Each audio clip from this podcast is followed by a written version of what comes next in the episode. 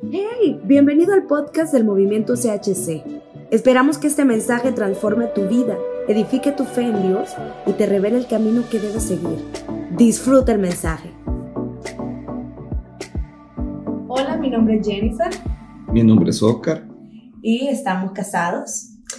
Eh, en esta ocasión queremos hablarles del tema cómo recuperarse de una ruptura sentimental. A mí personalmente me encanta la cita de Primera de Pedro, capítulo 5, a partir de la parte del versículo 6, que dice, humillaos pues bajo la poderosa mano de Dios, para que Él os exalte cuando fuere tiempo, echando toda vuestra ansiedad sobre Él, porque Él tiene cuidado de vosotros. Generalmente cuando uno ha tenido una ruptura sentimental, ya sea tu novio, tu novia o un amigo o amiga muy cercana, viene mucha ansiedad a la vida de una persona. Y en, estas situaciones, eh, a mí me surge una pregunta, y yo creo que a cualquiera le puede surgir, ¿será normal el que yo me sienta así? El que yo entre en un estado de tristeza, en un estado de depresión?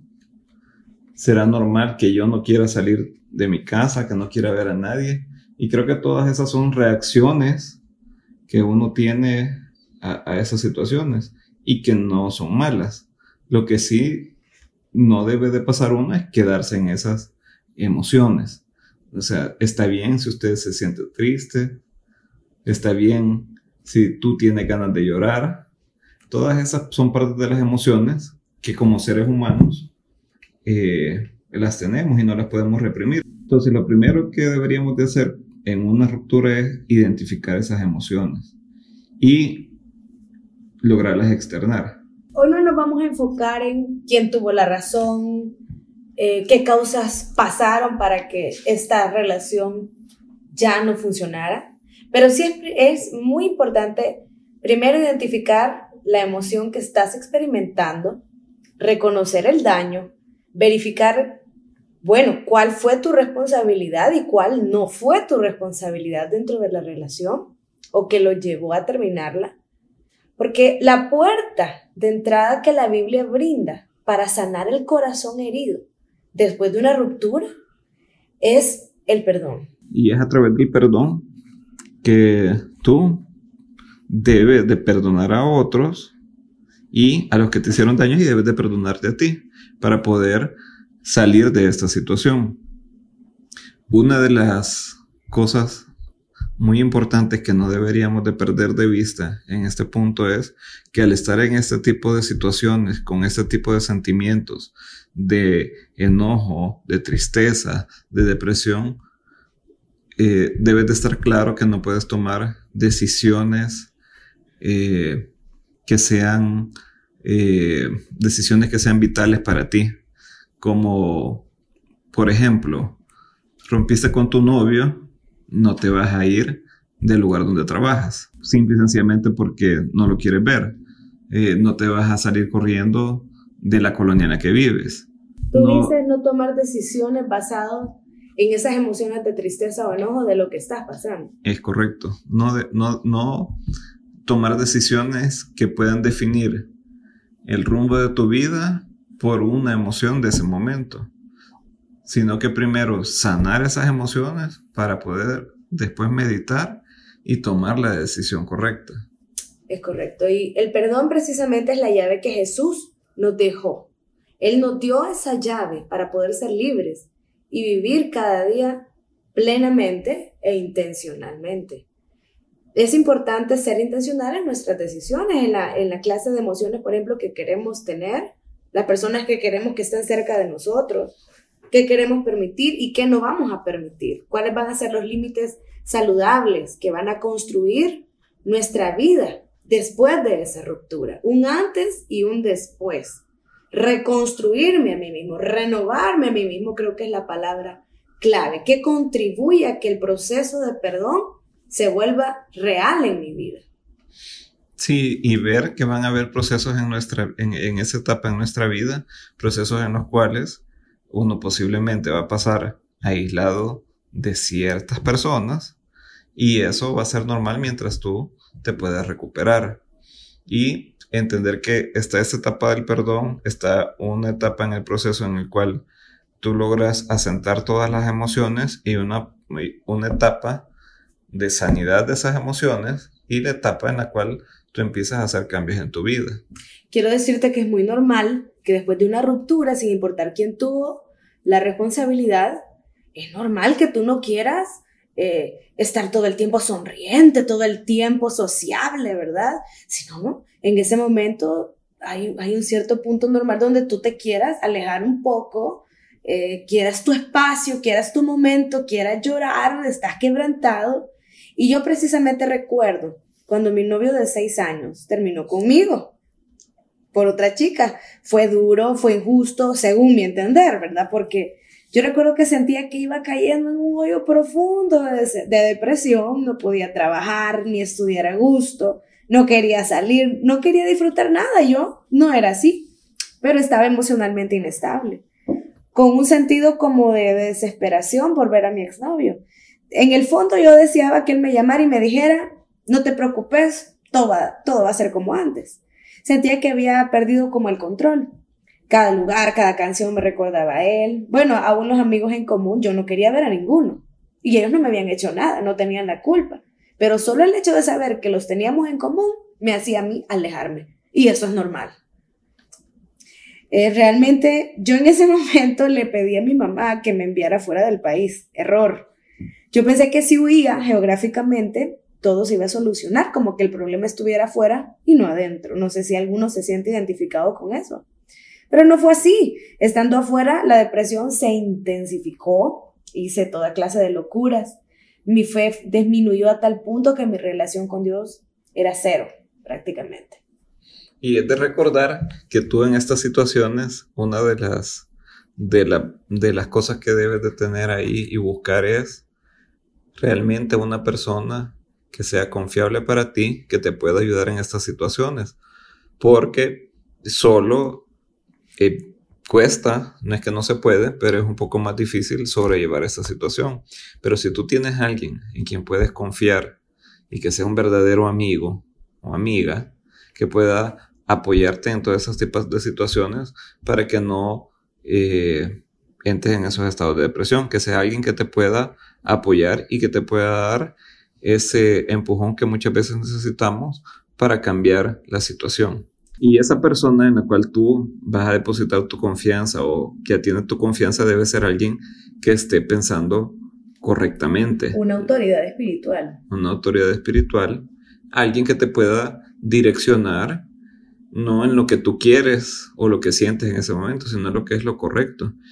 Y no apoyarse en alguien que pueda estar en la misma situación, que a veces nosotros usualmente lo que hacemos es buscar apoyarnos en otro que está llorando el mismo tema. Y nosotros deberíamos de buscar a alguien que haya pasado por ahí y que ya haya vencido esa situación. Por eso debería ser alguien que con ya experiencia en este tema. Sí, en Dios. Realmente cuando uno termina una relación o cuando te han dejado, la emoción real que podrías estar atravesando es la tristeza, si es que te han dejado, el enojo, si hubo una injusticia o tú lo percibiste así.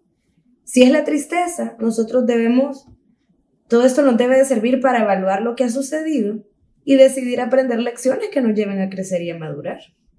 Y si hubo una injusticia y sientes enojo porque no pudiste defenderte, porque no expresaste lo que debías decir, debes de perdonarte a ti mismo y reconocer que había una expectativa sobre esa persona y esa expectativa no fue cumplida porque te dañó. A lo mejor tú pensabas, no, no pensé que esta persona fuera capaz de hacerme daño. Pensé que esta persona no era capaz de dejarme, de decirme esas palabras hirientes. Pero cuando ponemos esa clase de expectativas sobre las personas nos dañamos mucho. Yo recuerdo que pasé seis meses fuera del país y al regresar estaba igual o peor que cuando me fui. Mi mundo interior era como una habitación desordenada, era dominada por emociones de autorrechazo, culpabilidad, deseos de venganza, en fin. Fue hasta que me inscribí en un seminario de sanidad interior de la iglesia, ¿te acuerdas? Donde yo recibí el primer paso de mi sanidad. Hice una lista de las cosas que tenía que perdonar. Bueno, a mí misma, a mi exnovio, a mis padres, a mis amigos. La lista era grande porque había acumulado muchas cosas en la vida y no las había, no me había tomado el tiempo. Yo creo que a muchos nos pasa eso, pero no lo, no lo reconocemos hasta que hay una ruptura que no duele. También recuerdo que cuando terminé esa lista, la instrucción que me dieron era que tenía que decir en alta voz cada una de las cosas que estaba perdonando, a quién estaba perdonando y decidir soltar todo lo que me, me habían hecho. Lo escribí, lo hablé en voz alta, lo creí con fe y decía, dejo libre a esta persona porque me ha ofendido en esto, esto y esto y esto. Luego tenía que romper la lista y tirarla a la basura. Otra instrucción era no siga sin que aunque yo sintiera enojo, por ejemplo, al, al ver o a recordar a esta persona que me había hecho daño, no había vuelta atrás. Eso fue lo que me, me tuve que mentalizar. No hay vuelta atrás. Ya había perdonado, ya había cancelado la ofensa y ya había roto el papel. Y ese es uno de los pasos más importantes que tú tienes que hacer, el lograr perdonar a las personas, pero sobre todo que tú te perdones y, y que no entres en, en, la situación de estarte culpabilizando por lo sucedido. Siempre eh, es importante ese tema del perdón, es lo que va a hacer libre eh, tu corazón, tu espíritu, tu alma, para poder pasar a, la siguiente etapa en tu vida. Creo que vale la pena poder hablar sobre cómo se resuelve una ruptura sentimental bajo la visión de Dios y bajo mis propias fuerzas. Sí, y yo desde ese punto de vista eh, recuerdo una relación de la cual estuvimos hablando cuando terminé. Eh, no estaba cerca de Dios, no sabía cómo resolver estas situaciones y la resolví en mi, en mi entender.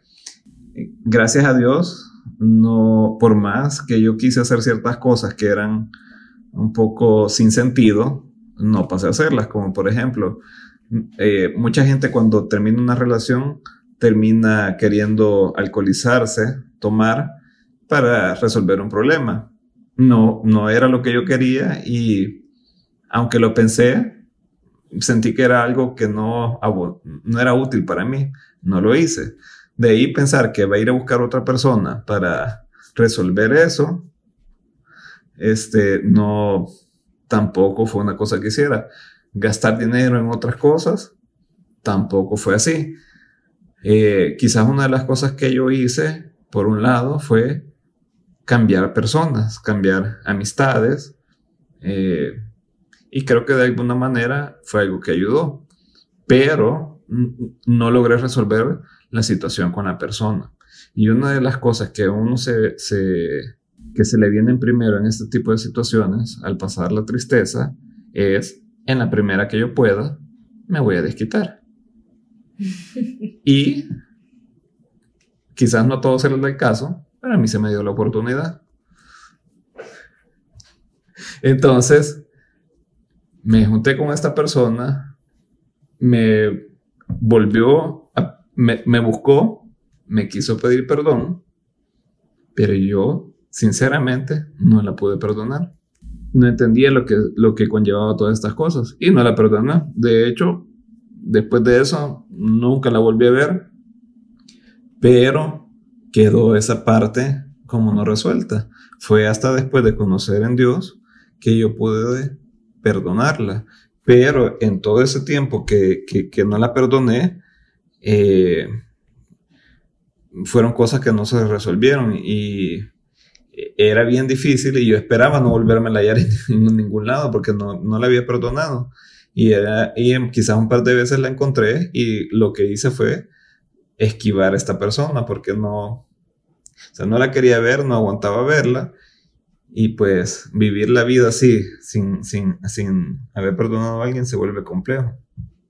Quiere decir que los errores más comunes cuando uno rompe una relación o termina contigo en una relación es creer que el tiempo lo va a curar.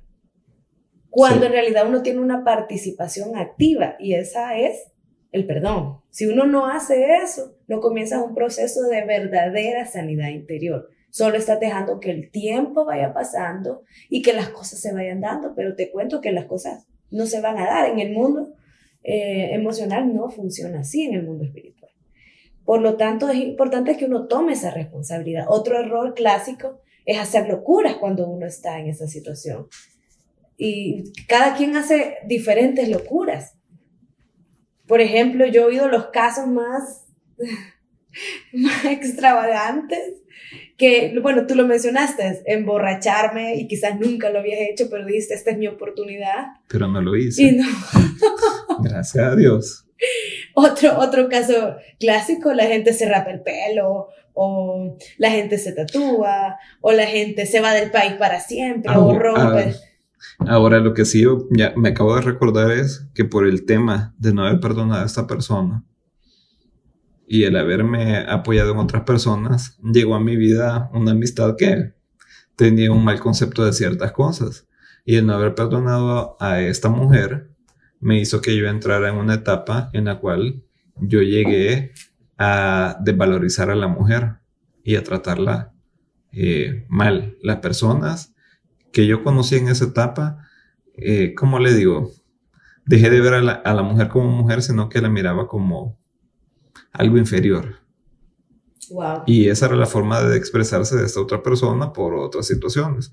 Entonces, cuando usted se junta a alguien que no está en, en- con valores correctos, usted se puede perder.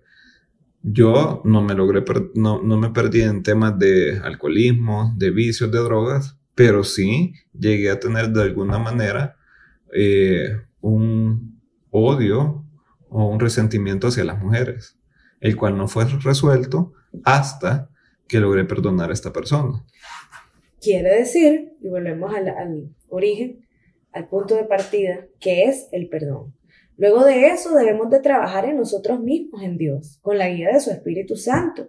Trabajar en nuestra autoestima es importante, en nuestros hábitos emocionales, luchar contra nuestros pensamientos tóxicos, enfocarnos en un propósito que esté fuera de nosotros mismos, lo que me han hecho, lo que yo siento, lo que eh, me parece injusto y comenzarnos a enfocar en aquello que Dios dijo. También tenemos que aprender a estar solos. Eso es muy importante después de una ruptura y casi generalmente la gente no lo quiere hacer. Es más fácil correr a los brazos de otra persona, aunque tú no lo quieras, aunque no tengan compatibilidad y aunque tú sepas que no te va a abonar. A lo mejor ibas a terminar arruinando esa relación. Y ese es un problema por el que pasamos. Pasamos de, un, de una persona a otra, de una relación, y la cadena no, no, no se rompe, sino que eh, al contrario, el problema se viene agravando más y las relaciones se pueden volver hasta más cortas, pero con mayores daños.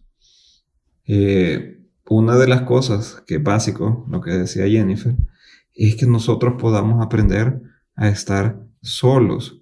Yo la primera, ese tiempo que pasé hasta que perdoné, pasé una etapa, una transición, tres años en las cuales yo aprendí a estar solo y logré encontrarme en esos tres años y logré conocer que uno puede estar solo sin necesariamente tener una pareja al lado y puede usted vivir, desarrollarse y prepararse.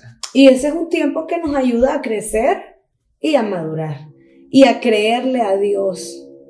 Hay una cita que me gusta mucho y es Romanos 8:28 y dice que a los que aman a Dios, todas las cosas le ayudan a bien. Hay gente que dice, no, me cuesta creer que la ruptura sentimental con esta persona me va a ayudar a bien.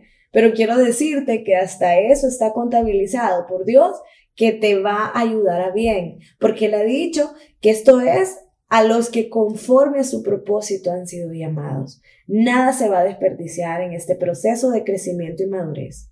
Así que, según la Biblia, la forma más efectiva para superar una ruptura sentimental es aprender a perdonar, soltar la ofensa y renovar continuamente nuestra mentalidad. Yo sé que decirlo es muy fácil y practicarlo es un proceso que te puede llevar horas, días, semanas y esperamos que no tantos años, ¿verdad? Pero como sé que estás procesando la situación en este momento, yo quiero invitarte de verdad a que te tomes literalmente de la mano de Dios y que le digas, voy a poner toda mi ansiedad sobre ti porque si la pongo en otras cosas, eso me va a seguir destruyendo. Así que es importante para nosotros renovar nuestra mente. Ahí está la clave. Aprender a hablar como Dios ha dicho que tenemos que hablar. Él dijo, diga el débil, fuerte soy. Por lo tanto, si tú te sientes débil en esta relación, olvídate de eso, tú no eres eso. Renovar la mente es sustituir los pensamientos, las ideas, las creencias que yo tengo de mí mismo, que han sido construidos a lo largo del tiempo, y sustituirlas por las ideas y por todo lo que Dios dijo de mí. La mente recibe pensamientos en forma de semilla. Esa semilla se puede convertir en todo un bosque de pensamientos y eso fructificar de una manera increíble. Lo mejor que podemos hacer es recibir las semillas de la palabra de Dios en nuestra vida y hacer que fructifiquen de tal forma que sustituyan todas nuestras ideas que no nos están permitiendo crecer y superar las rupturas que a lo mejor nos están deteniendo en nuestro propósito. Así que de sentirme débil, debo de pasar a experimentar la fuerza que Dios dijo que Él me va a dar. De dejar de sentirme pobre, debo de empezar a sentirme rica porque Él lo dijo que era así. No es un trabajo fácil, pero en Dios no hay nada imposible. Aun cuando yo crea que no puedo superar a mi ex, yo tengo que recordar que todo lo puedo en Cristo que me fortalece. Quiero invitarte a orar en este momento, ahí donde tú estás. Haz una oración conmigo. Padre Celestial, te doy las gracias por el proceso que tú me estás haciendo atravesar. No lo comprendo, duele mucho, pero creo que lo que tú has dicho es verdad. Y si tú has dicho que todo me va a ayudar para bien porque tú me amas y porque tengo un propósito en ti, yo decido creer tus palabras y no creer todos los pensamientos tóxicos que están naciendo en mi corazón. Quito toda ansiedad y la echo sobre ti porque tú tienes cuidado de mí. Acepto que me siento herido, que estoy frustrado, pero sé que tu gracia y tu perdón están sobre mí. Ahora dame las fuerzas para poder perdonar y para poder pedir perdón. Tomo ahora esa llave ese camino, Señor, que me lleva a la sanidad interior. Sácame del hoyo de la amargura, sácame de la depresión, sácame y dame fuerzas. No seré débil, no me quedaré en este lugar, Señor, sino que yo saldré adelante en ti. En el nombre de Jesús. Amén. Gracias por habernos escuchado.